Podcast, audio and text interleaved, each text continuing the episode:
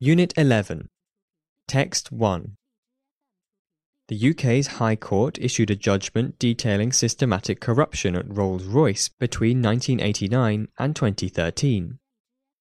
The company has issued a full apology and has received judicial approval for a £497 million settlement with the UK's Serious Fraud Office. It will pay another £174 million in fines to authorities in the US and Brazil. Given the seriousness of the crimes, was the judge, Sir Brian Leveson, right to approve the settlement rather than insisting on a prosecution of the company? The standard argument against prosecution rolled out by the Defence Counsel is that the company was fool rather than dishonest. A few bad actors far from the executive suite caused the trouble. Sir Brian ruled this out, emphasizing that senior management was involved and that the company knew about misconduct in 2010 and failed to report it. There was, without any doubt, catastrophic failure of both management and governance.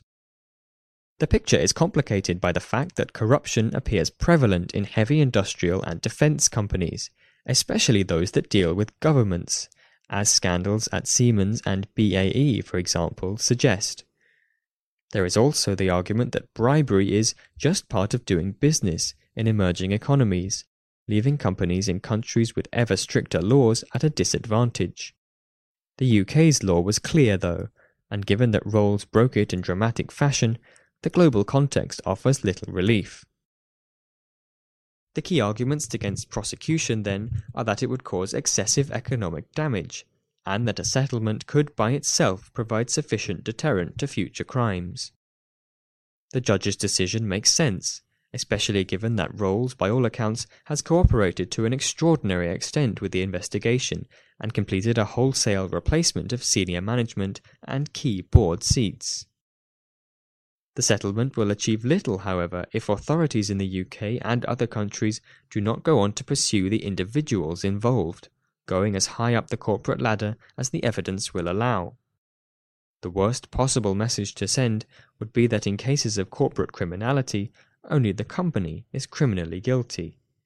Crimes are committed by people, and people must be the target of deterrence. One of the painful legacies of the financial crisis is that few, if any, senior bankers have been convicted of or even pursued for serious wrongdoings. Fines have had to stand in place of prosecutions, resulting in an undercapitalized banking system and a widespread sense that justice has not been done.